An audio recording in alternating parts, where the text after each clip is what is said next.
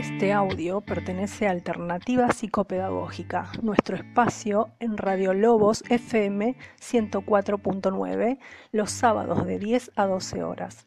En esta oportunidad, continuando con la campaña Fomento del Lenguaje, vamos a profundizar sobre la importancia de la conciencia fonológica como predictor de la lectura y la escritura pensando qué dificultades del lenguaje oral inciden en el proceso de lectoescritura inicial. Pero hay ciertas características comunes que podemos observar los que acompañamos el proceso de los niños en los diferentes ámbitos, ya sea como familia, docentes o profesionales de la salud. Algunas de ellas son, como por ejemplo, que su vocabulario le permita hablar de acciones, sentimientos, describir lugares hechos, etc. Que converse con personas adultas, haciendo y respondiendo preguntas, que cuente chistes, cuentos e historias, que disfruten de lo que leen. Habiendo hecho una pequeña introducción al tema de hoy, es que quiero darle la bienvenida a mis compañeras de espacio radial, Sofía y Fabiana, y agradecemos la presencia de la estudiante de psicopedagogía reeducadora gráfica y docente Santa Romita Roxana. Buenos días, Roxana. Muchas gracias por estar presente en nuestro espacio de alternativa psicopedagógica. Como antes lo mencionábamos, eh, estamos hace varios encuentros trabajando los hitos del desarrollo de los niños, acompañando la campaña Fomento del Lenguaje. Hola, buenos días. Muchas gracias por haberme invitado. Durante la semana estuvimos eh, recibiendo preguntas a través de nuestra página de Facebook, las cuales vamos a ir haciéndote y respondiendo todas juntas. Te cedo la palabra, Sofía. Buenos días, Roxana. Como sabemos, el lenguaje oral y la electroescritura están sumamente relacionados. Por eso es importante promover actividades sistemáticas para su desarrollo. Los niños y niñas no solo aprenden en la escuela, sino que también aprenden a través de diferentes experiencias, como jugar, al visitar una biblioteca, ir a la casa de alguien a compartir otro tipo de actividades, jugar en la casa, por ejemplo, como poner la mesa, ordenar los juguetes, cuestiones diarias. Es por eso que pensando esto, es que afirmamos que el lenguaje es fundamental para desarrollar el pensamiento, para poder comunicarse con otros y aprender todo lo que le enseñan en la escuela. Por ello, pensamos que el aprendizaje de la lectura es clave ya que permite acceder a otros aprendizajes más avanzados, como la ciencia, historia, resolución de problemas, etc. Escuchando el aporte de mis compañeras Sofía y a mi experiencia docente, puedo decir que entre las dificultades más frecuentes que presentan los niños que se inician en la lectura y en la escritura está el no reconocimiento de los sonidos del lenguaje oral y la representación mediante las grafías. Sí, como dijiste Fabiana, lo que no hay ahí sería un conocimiento explícito de la conciencia fonológica. Es por ello de la importancia de la misma y lo predictiva que es para que no se observen trastornos en la lectoescritura luego. Roxana, mencionaste conciencia fonológica. ¿Podrías explicarnos bien qué es la conciencia fonológica? Para definir sencillamente conciencia fonológica podemos decir que es la habilidad de analizar, aislar y manipular los sonidos del lenguaje oral. En relación con los hitos, podemos decir que a partir de los 5 años reconocen sonidos iniciales de palabras que comienzan en consonantes. Logran deletrear palabras de tres sonidos, reconocen más o menos 14 letras en mayúscula, escriben su nombre. Hablan con claridad y organizan el discurso siempre sabiendo y respetando los tiempos individuales de cada niño o niña. Teniendo en cuenta todo esto, ¿qué relación existe entre el lenguaje oral y el escrito que puede dificultar ciertas adquisiciones? Para progresar en el proceso de alfabetización es fundamental el conocimiento del sistema de escritura. El niño debe tomar conciencia de que las unidades de la palabra, fonema, sílabas se corresponden con un sonido es necesario que tomen conciencia de que las palabras están formadas por segmentos. A esa capacidad es la que llamamos conciencia fonológica. Porque leer significa descifrar las palabras escritas y comprender lo que esas palabras dicen. y saber escribir significa dibujar las letras correctamente para formar palabras y crear textos para ser leídos. Cosa nada sencilla para los niños que recién comienzan en el proceso de la lectoescritura. ¿Realmente cierto? Entonces, ¿cómo se evalúa el desarrollo de la conciencia fonológica en un niño?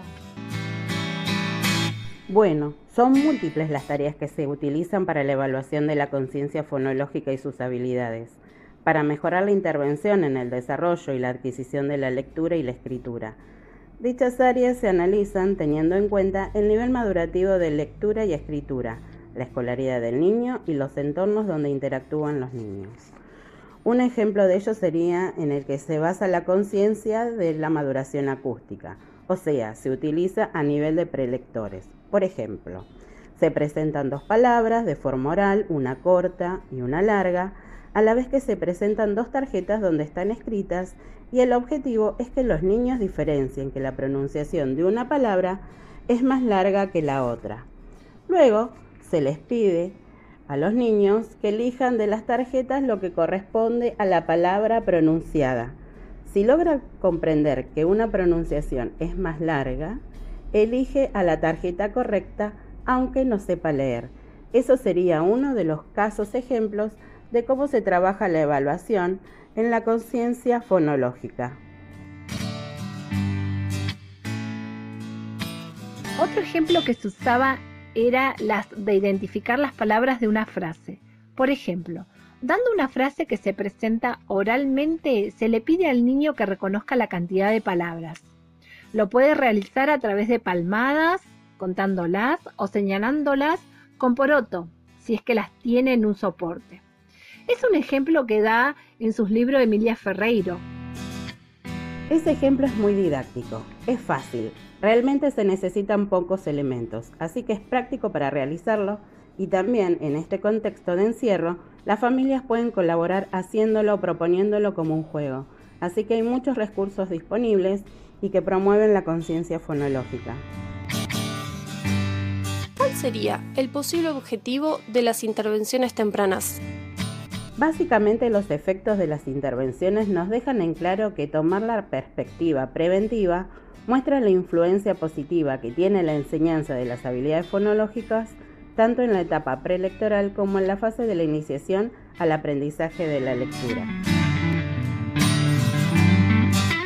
¿Cuáles son las intervenciones para la promoción y desarrollo de la conciencia fonológica? La enseñanza inicial de la lectura es una actividad lingüística cognitiva muy compleja es por ello súper importante que los niños y las niñas interactúen desde el principio con todas las estructuras de letras, sonidos, palabras y textos. Aquí lo importante es que la lengua se aborda tanto en la escuela como en los hogares, desde una perspectiva amplia que les permita apropiarse de ella por diversos caminos.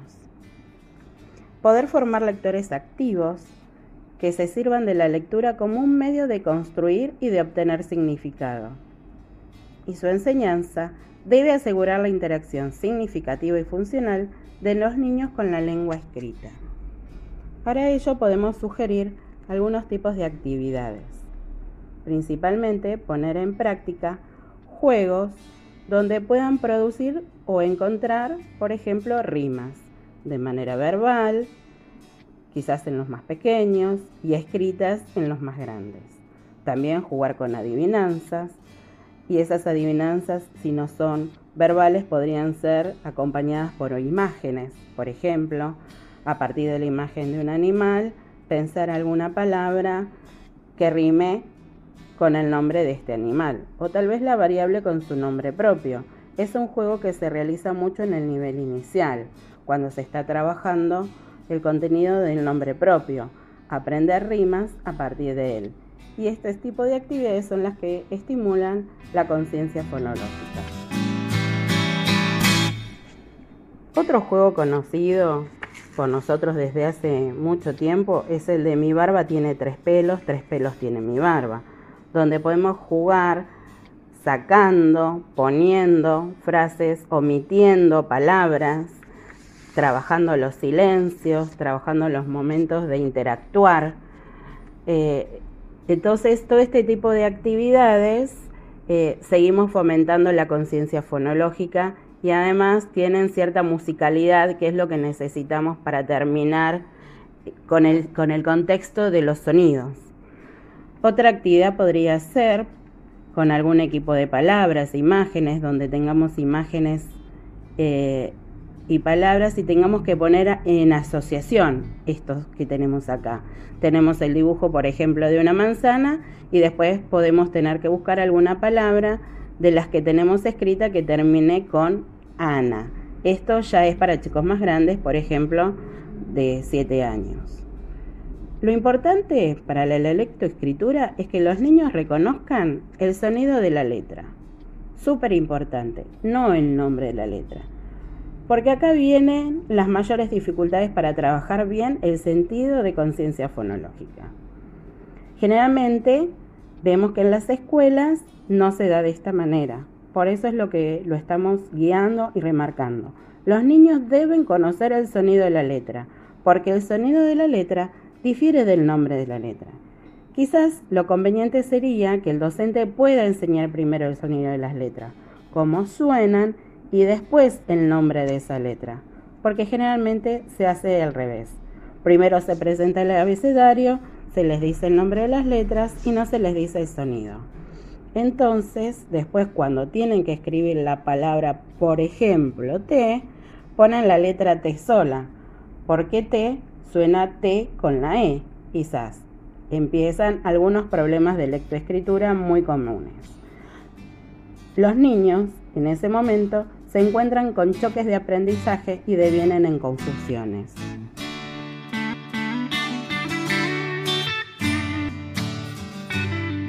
¿Qué conocimiento fonológico es indispensable para el aprendizaje? Definitivamente sí. Difícilmente el niño puede aprender a leer y escribir correctamente si no tiene entrenada, desarrollada la habilidad de la conciencia fonológica. Es importante que la escuela conozca sobre lo que es esperable en cada hito de desarrollo de las edades para poder advertirles a los padres acerca de una posible consulta fonaudiológica, pues, a no ser tratados tempranamente, presentan dificultades que, bien, pueden ser reversibles, pero cuanto más temprano las atendamos, mejores serán los resultados. Y para ir cerrando con, el tema, quizás eh, les podemos dejar algunas sugerencias a los padres y contarles algunas de las actividades que pueden lograr y disfrutar los niños. Ellas son ellos descubren que su vocabulario le permite hablar de acciones, sentimientos, describir lugares y hechos. Por eso es importante estimularlo. Entienden el significado de palabras nuevas a partir de información del texto. Por eso es importante acercarlos a nuevas lecturas. Conversan con personas adultas haciendo y respondiendo preguntas. Por eso es importante Siempre estar atentos a todos los que nos quieren preguntar y darle respuestas a todos esos interrogantes. También les gusta contar chistes, cuentos e historias. Y disfrutan muchísimo que le lean. Muchos, ya entre los 6 y los 7, conocen todas las letras del alfabeto.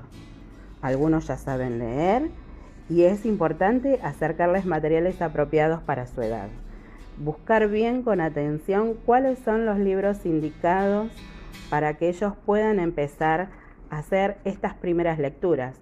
Algunos de esos libros podrían ser estos que vienen con dibujitos y palabras. Entonces los niños comienzan a leer y leen a partir de los dibujos y las palabras que forman las oraciones. Y ya en esta etapa aprenden a escribir palabras. Pueden ser dictadas, copiadas o las hacen espontáneamente. Todo este tipo de actividades son pautas psicoeducativas que ayudan tanto a los padres como a los docentes y a nosotros que somos parte de los equipos para estimular eh, el, el proceso de la lectoescritura a partir de la conciencia fonológica.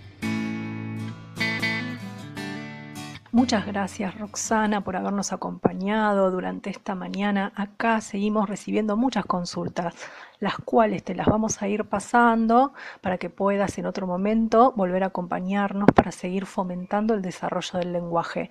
Muchas gracias a toda la audiencia que nos acompañó durante esta mañana y les dejamos en nuestra página de Facebook todos los recursos y materiales que nos acercó Roxana para que puedan jugar en familia desarrollando habilidades de conciencia fonológica. Muchas gracias